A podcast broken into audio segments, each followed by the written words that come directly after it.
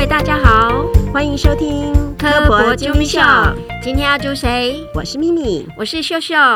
秀秀，我记得你好像曾经带小朋友去大雪山参加过一个追踪黑熊的课。对啊，那个是大雪山跟那个黑熊保育协会一起办的活动。那活动中啊，我们就要拿着那个追踪器，在大雪山的步道里面找寻他们事先放置好的发报器。然后呢，我觉得我们是在那种可知的范围里面去找这个东西，已经觉得很困难了。所以很佩服那些研究人员，可以在这么大范围里面去做调查。真的，做动物的研究真的是不容易，尤其像黑熊这种体型这么大，可是它行踪却很隐秘的动物，我觉得更是难。科博馆的芸芸众生那边有一去啊，就是在讲大雪山的生态系，里面有一只黑熊标本。其实如果没有标本，一般人真的很难有机会可以仔细的观察黑熊。黑熊住在深山里面，我们当然很不容易看到。可是即使是住在浅山的石虎，我觉得一般人也很难有机会亲眼看到它们。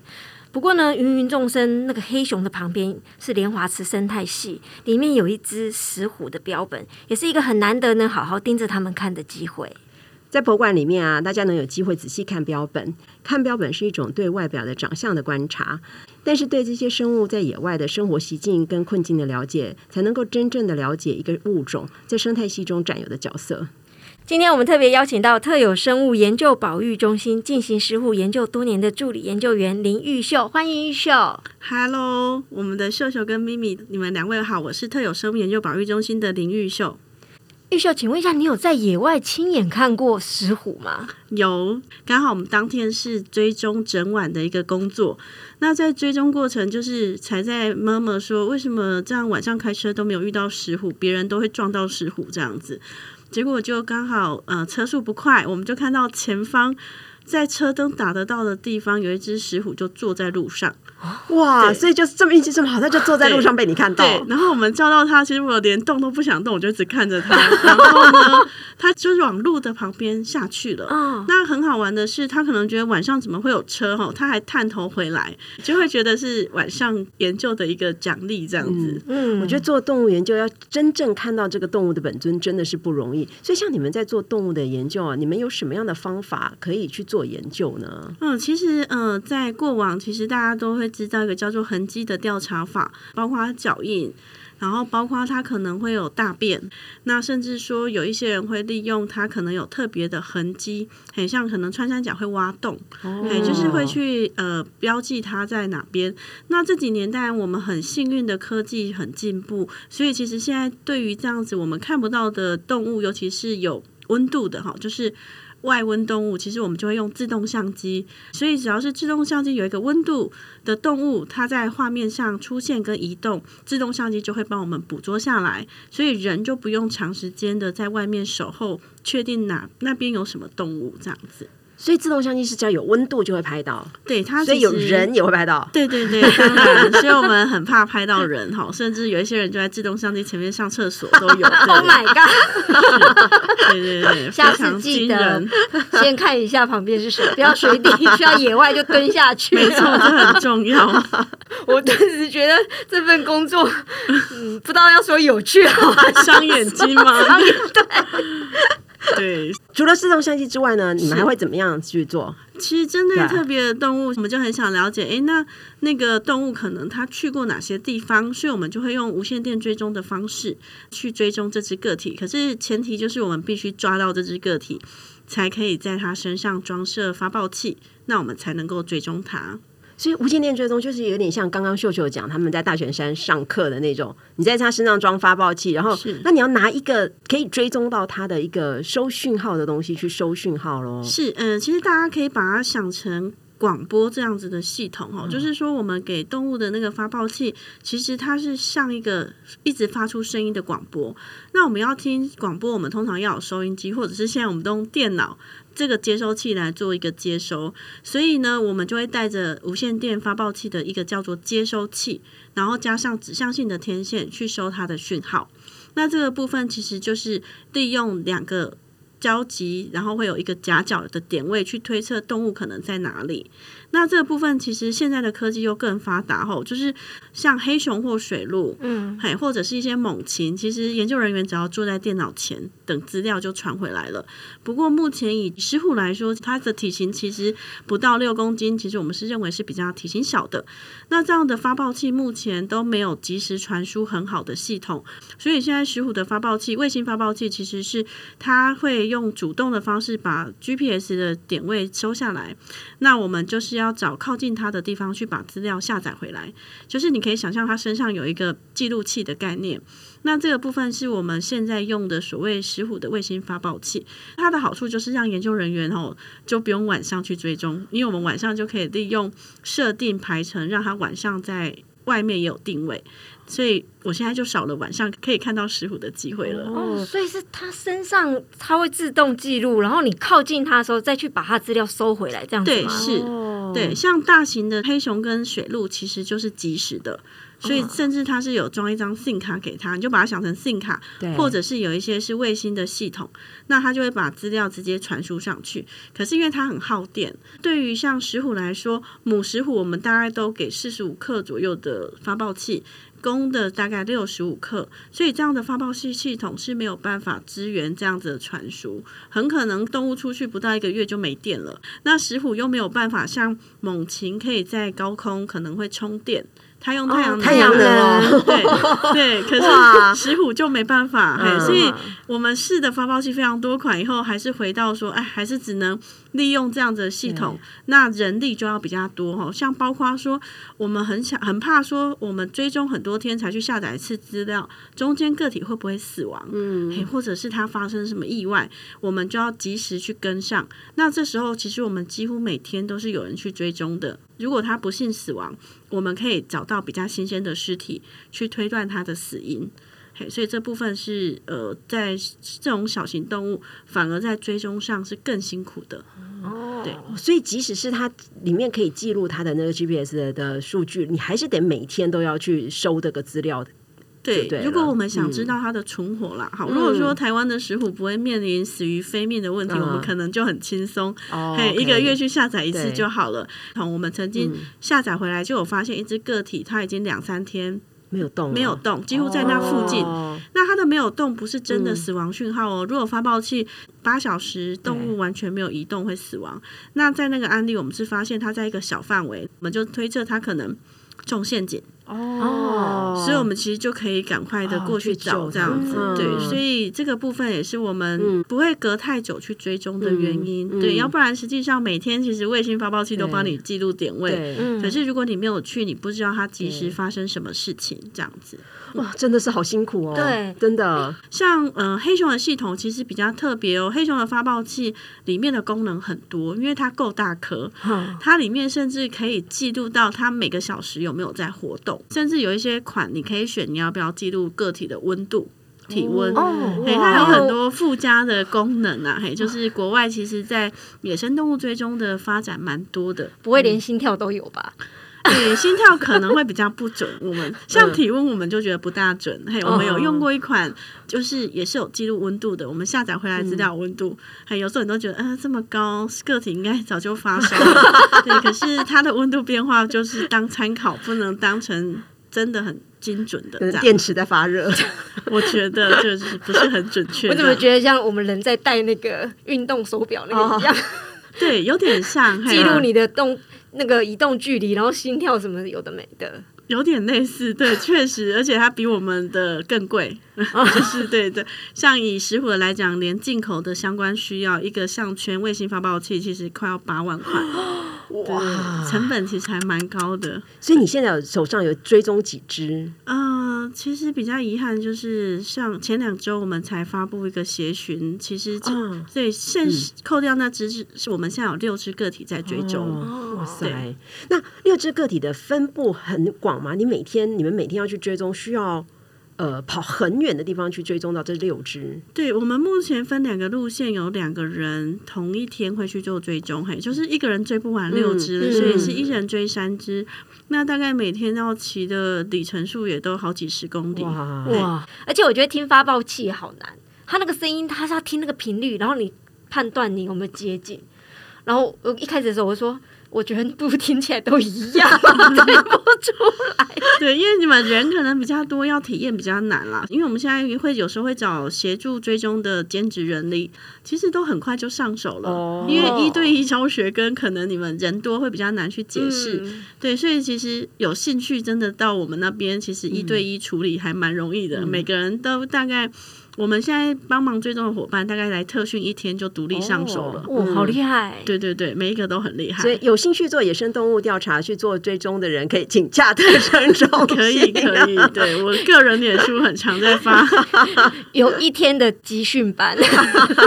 对，可是听起来你们很需要人力。对，只是我们也不可能一直换人啦，对嗯所以我们对我们现在的临时人力大概都会来两三个月这样子的嗯状况，对，或者是有一些就是学生暑假可以过来这样子，嗯为什么你们要做这些追踪？你们知道这些食物它的呃活动的范围，能够从这里面得到什么？知道什么？其实活动范围，我们第一个最想知道它利用哪些栖地类型。那举例来讲，我们最近有一个比较有趣的发现，就是大家最后可能会提到友善食物农作这样的概念，我们会发现说，利用农地的石虎，可能它的活动范围不用很大。它的食物资源可能就足足够，可是我们同时也有追呃森林区域的，其实我们会发现，同样用母的个体来谈，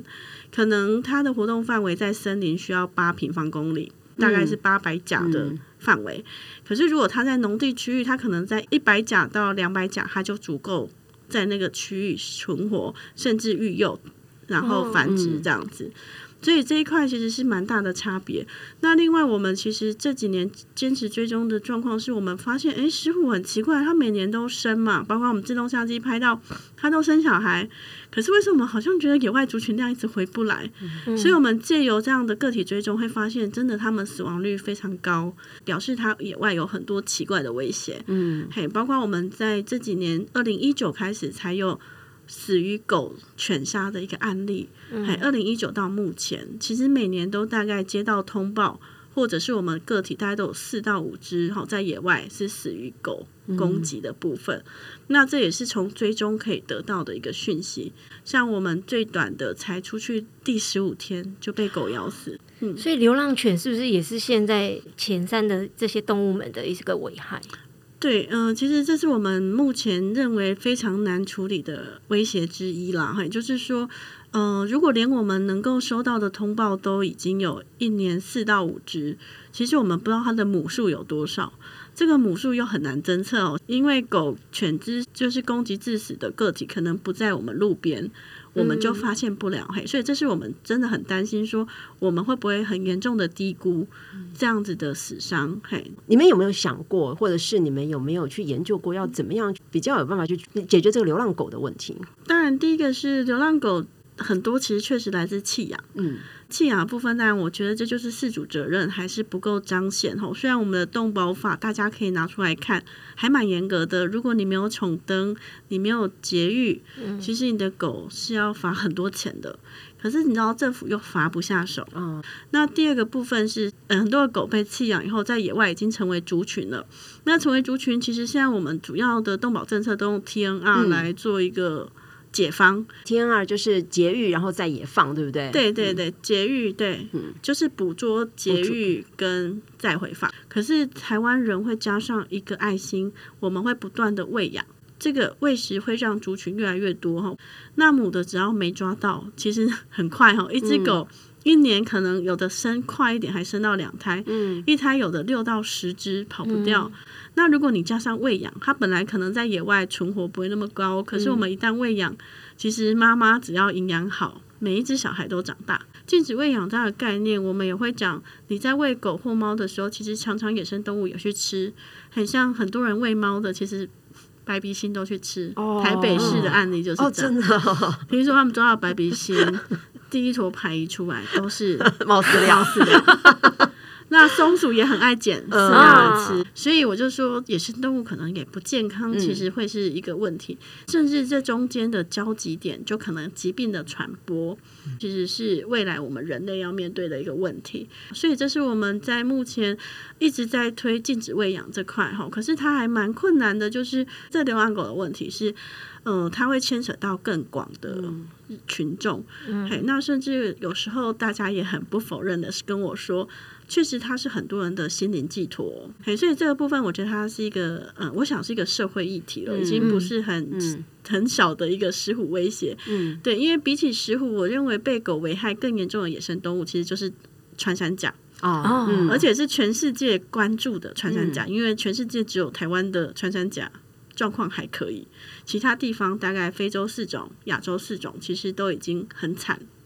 对，那这个很惨下，其实台湾的穿山甲保育是非常国际驰名的。可是，在未来，嘿，像现在的状况，就发现穿山甲更惨，因为它没有牙齿可以反击，嗯，嗯它跑又跑不快，那它遇到狗根本就是完全只能面临失败哈，所以这是我们还蛮担心的问题。嗯我有看过那个流浪狗攻击那个草鸮的影片。哦，哦，那个也是真的，那个是他在御厨，那流浪狗一直去干扰他在御厨的那个。对，可是那很幸运是有救下来的。对对对对对，那黑狗好可怕。所以，那你这样子这么多年的追踪的这么多个体里面，有没有哪一只个体是让你留下也比较深刻的印象？好，其实我们呃在去年让我们最伤心的个体啊，除了刚刚讲到那只球哥十五天就死亡。其实是有一只勇哥哈，那勇哥呢，它比较特别，它在二月三号野放之后啊，我们二零二一的二月三号野放，我们其实中间又抓到它三次，哦，它是一只很 要抓到三次。对，对，如果大家可以到我们叫做食物保育大使阿虎加油的粉丝页看哦，他就叫我们给他的一个称号就叫做鸡农中介，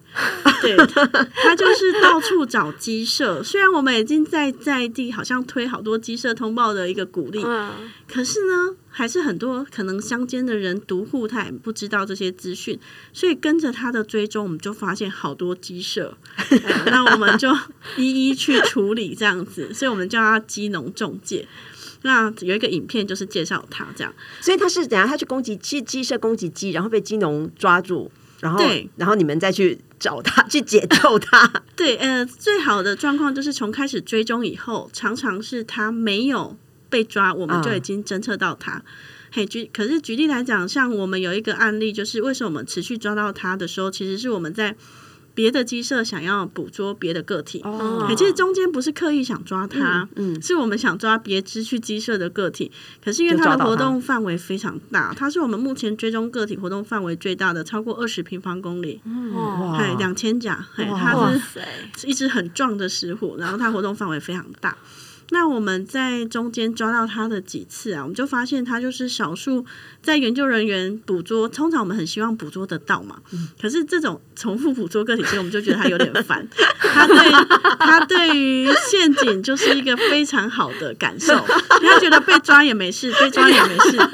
偶尔就回去串一下名字。对，像有一次，甚至我们那一次真的有把它带回去给兽医看，就是因为我们在笼舍通常抓到它没事就把它放走，可是那一次就发现它还是眼睛眯着，就只有一只眼睛开着，所以我们就打电话给兽医，兽医说不然就带它回来一趟好了，所以。就带他回来，帮他眼睛洗一洗。嗯。哎、它可能就是弄到脏东西，嗯。对，然后帮他洗一洗，然后兽医就评估，哎，其实也没事，又把它放回去，然后我们就会觉得，哎，他好像是回来做检查的，对，可能觉得眼睛有点不妙，不知道为什么，我现在脑子里面是之前李景宏讲那个师傅像圣诞老公公一样把气卡在上面，他说：“哦，我今天要回去做一下眼睛治疗。对，那个听到背着的，我们有发现，我们拍这么多还没有背上去的，像勇哥他很厉害的，就是我们叫他鸡农中介，可是他最会抓的动物是鹅，哦，鹅其实很大只。对呀、是而且鹅欸很凶哎、对，所以我们在影片的最后，你就会发现他抓着鹅，他们通常不在鸡舍吃东西，他们都会带走。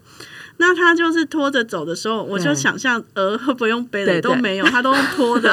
那他拖着走几秒，就走几步就要停下来喘，太重了，太重了。他很贪心呢、欸，会不会那只鹅其实比他还重？可能、哦、快了，鹅真的快比他重了，嘿真的，所以很厉害。对他就是吃鹅高手了，嘿就是鸡农中介又是吃鹅高手。对，那我们其实一直追踪他都还蛮开心哈。在二零二二年的七月六号哦，同仁一去就发现是死亡讯号。那是死亡讯号的时候，他也很担心嘛，嗯就开始找，找寻的时候就发现说，哎、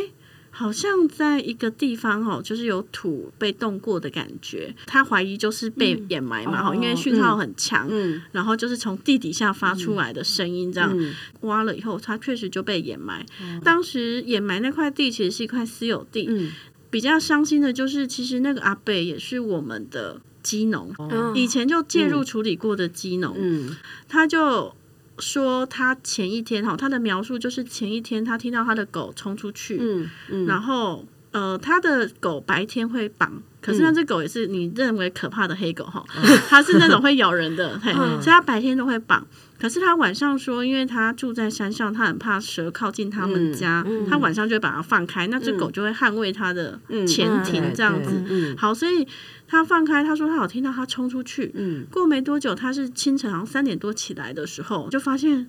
那只勇哥的尸体就在他门口了。那只狗把它叼回来，嗯对，那他想的是他死了，他就把它埋起来，所以他也没有通报。嗯嗯呃，我们其实还蛮难过的哈，因为就觉得是一只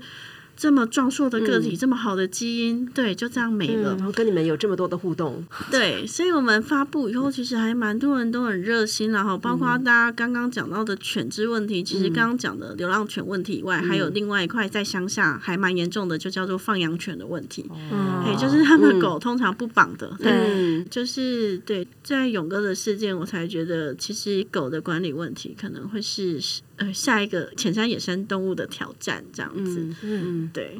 那讲到其实除了流浪犬以外，我知道你们一直也有在推那个友善石虎农作的部分，是就是希望能够透过这样让当地的农友能够来支持这样的呃保护石虎的活动。那可以跟我们谈一谈这个好，这个部分其实是早在二零一四年，然后我们在从我们的第一只追踪个体，我们就有发现，其实农地是他们很认真活动的地方，包括我们那时候彻夜追踪，会发现他晚上就在火龙果园觅食。那我们在自动相机跟搭配这样的追踪，其实我会跟大家说，很多人都会以为石虎出现的地方就表示这农地很健康很好。那我一定要告诉大家，其实不然。其实对石虎来说，他不知道对这个地有没有用农药，嗯有没有用毒鼠药，嘿，甚至我们曾经追踪个体是吃到中毒的老鼠死亡的。哦对，那它其实食物哪边多，它就去哪边觅食。嘿，所以农地本身，我会认为我们必须改善它的健康状态，食虎才有办法过得好。包括我们现在去检验石虎的胃内含物跟肝脏，其实它们的肝脏都有那个杀鼠剂的残留。哦，对，嗯嘿，然后农药的部分好一点哈，就是台湾的农药，因为在这几年的农药政策相关的一个推动，他们的肝脏目前我们验的是几乎没有农药残留。对，所以在这样的契机下，我们从野外，好像我们拍的最好的影像，我们有一段彩色的亲子，然后跟石虎的叫声这个影像。其实是从野外自动相机，然后每个人看到哇好漂亮，然后我就说，可是这其实是个惯性田，甚至石虎走的那条路，农民是会去喷杀草剂的。嗯。哎、其实石虎它就是好走，跟它去利用范围很大，所以我们在这样的契机下才觉得说，哎，那怎么去改善它的栖地品质？至少农友不该用杀鼠剂，也不该用杀草剂这个部分，让石虎可以在比较安全健康的地方存活这样子。所以我们在二零一四年就开始。积极推动这一块，去希望说，哎，在地人有没有可能从石虎也得到一些加分？它的农产品因为保护石虎可以卖好一点点的价格，嘿，从这个方面我们就开始着手进行。那现在大概有多少种作物？哦，我们的作物品相真的非常多哦，因为在中寮比较多元一点哈，有稻米，然后柑橘类，柑橘类的种类就不用算哈，一二十种以上，真的我都分不出来。对，都我也统称橘子，对，我也数不完。然后柑橘，然后龙眼，然后现在我们有一个呃产量也比较多的就是香蕉。好，那另外一些比较少的作物，像芭乐啦。然后或者是呃荔枝，嘿，这些其实都有哈，所以我们的农产品品相还蛮多的，嘿，就是以农民的一个产品多元性还蛮高的。哇，真的品相很多哎，真的。真的，而且但听起来好像都在南投吗？诶，其实比较有趣的就是我们的一号不在南投，友善十五农作的标章一号其实是在苗栗，哦，真的啊。对，在在通宵的哦田边米，哦那哦是哦对哦我一直不知道田边米是你们的友善食物认证的，对，它是我们的零零一号。那比较有趣的就是，因为我们想要推动的时候，大家都知道没有一很难有二啦，所以我们就去拜托哈。哦所以一号确实是我们当时。去拜托来的。那我们从二号开始，其实因为我们在地优势哈，大家都知道，我们还是必须在地的一个投入，所以我们二到目前我们有两个黑白版跟彩色版，嘿，两个农友两边的农友加起来大概三十八位，所以扣掉田边米一位在苗栗，其他三十七位都在南投。为什么会有分黑白跟彩色？二零一四年开始，其实都是彩色版哈，只要有有机或者是政府现在的友善认证的农友，你都可以来申请我们的友善十五农作的标章，我们就会去看你的田地符不符合友善十五嘛。嗯，如果你的狗会放养，抱歉，还不可能让你取得。那再来就是你会用杀鼠剂或者会用兽夹，这都不可能去友善石虎的。这个部分就由我们来认证。那为什么会有黑白版的出现？就是因为台湾的有机比例其实很低，不到五 percent。二零一八年开始也是跟林务局哈开始一起推动，我们就叫做黑白版的安全蔬果标章。黑白版的农友他现在就是要配合农粮署有另外一个产销履历的认证，可是产销履历没有规定不能用杀草剂，所以我们的农友还是要再拉出来哈，他是不能用杀草剂的。他虽然有产销履历，产销履历可以使用。可是我们的农友是绝对不使用的，嘿，所以认我们标章的农友，你可以相信你不会买到用杀草剂的土地种出来的东西，嗯对。嗯那其他的对友善石虎的行为要一模一样，嗯还没有因为你黑白还彩色，就比较轻松的，对对，就一样的规则，对。呃，以现在来讲，石虎保育目前遇到最大的危机或者是困难点在哪边啊？嗯，其实第一个会想要谈苗栗的光电厂的问题，嗯嘿，这当然是一个在农地，因为只要租给人家，一年就有三十到四十万一公顷的这样子的面积的收入，所以呃，我觉得这是一个蛮大的问题，因为我们在中央已经审到第三案了。呃，一个面积都是十六公顷、二十八公顷、二十九公顷，那你知道我们推动这么久的友善食物农作标章，其实我们只保护了五十五公顷而已。对，所以我觉得这是非常 人家一按就十几公斤，对对，二八二九都有。那我讲的是，我们已经撇开那个两公顷以下小面积，已经通过一百多件的，我都不谈了哈，那就是小面积。可是大家可能很难想象，一个山头可能不到十公顷，那我们要让几个山头变成光电厂，真的不是光电厂的农地还能耕作吗？所以我觉得这是从上下游前阵子做的屏东的特别报道，我想。关心环境的人应该去了解这个议题。就是在光电案出现前，我都一直觉得啊，苗栗太棒了，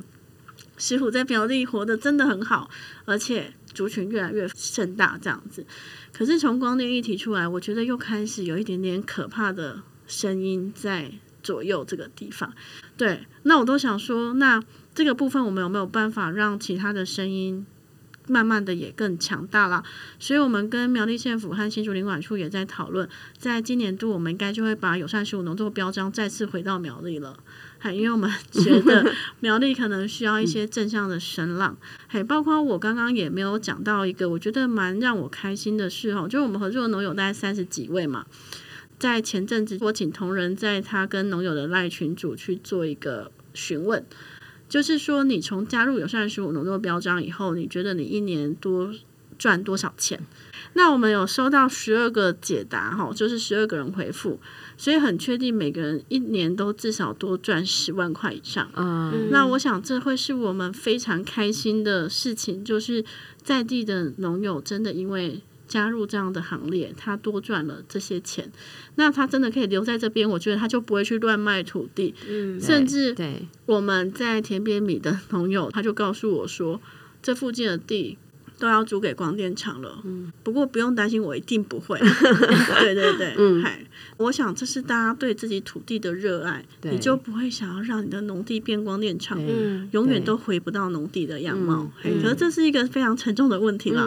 嘿，可是这是我觉得在七地面，我们还是要放在很前端的。嗯，第二个当然就是刚刚讲到的犬只攻击的一个问题。嗯，再来就是路杀，石虎的路杀以去年来讲有三十一例。所以它对于石虎的灭绝几率的贡献是非常非常高的，因为我刚刚讲全五左右嘛，对，那七地很难去评估了，所以我们没有数值。鸡舍的话，我们大概从二十，我们觉得现在每一年死亡可能降到十，可是鹿杀是居高不下的，甚至里面很多母的个体，因为在野生动物母的个体对族群的影响很大，所以在整个算起来，鹿杀的风险非常非常高，还造成的石虎的灭绝几率非常高，所以路杀怎么去减缓，这也是我们一直觉得很困难的议题。嗯，今天听了玉秀分享石虎的研究外，也跟我们分享了很多友善石虎农作的故事。虽然友善石虎农作是为了保护石虎的栖地品质，但我觉得，因为这些友善的农耕方式，其实最终获益的人是消费者，因为我们获得了更安全的食物。所以，请大家多多支持友善石虎农作。这样不但可以给石虎更健康的环境，我们也可以吃得安心。除了支持友善石虎农作之外，也别忘了来科博馆看看石虎标本，想想他们所面临的问题。今天的节目就到这里，别忘了收听完科博啾咪秀后，到 Apple Podcast 按赞、留言，还有给我们五星评价。除了 Apple Podcast 之外，在 Spotify、Sound On、KKBox 也可以收听到我们的科博啾咪秀。今天谢谢玉秀，谢谢大家的收听。我是咪咪，我是秀秀，我是玉秀，谢谢。你是秀秀二号，真的好难得遇到秀秀，拜拜。真的很难得遇到秀秀吗？哦，很少。真的吗？我们这一辈不是应该秀字也不少？我觉得还好哎，真的。你会遇到很多吗？秀哦，好像还好，还好哎。哦。就还好，我觉得年轻一辈好像后来都很少用了。这样讲好像我自己好老一样，而且我们可能差不多，真的。可是比较少人称自己秀秀了，所以哦，对对对对对对对。平常他也是没叫自己秀秀的啦，完全是因为这个节目，这纯粹是艺名。科博工商服务时间。今年的三月和四月还有各两梯的探寻台湾哺乳动物化石研习，这个活动会带大家实地到台南挖化石，而且真的挖得到哦。目前三月份的梯次开放报名中，欢迎有兴趣的高中生及教师报名参加。除此之外，有部分的寒假活动目前还有名额，请把握机会。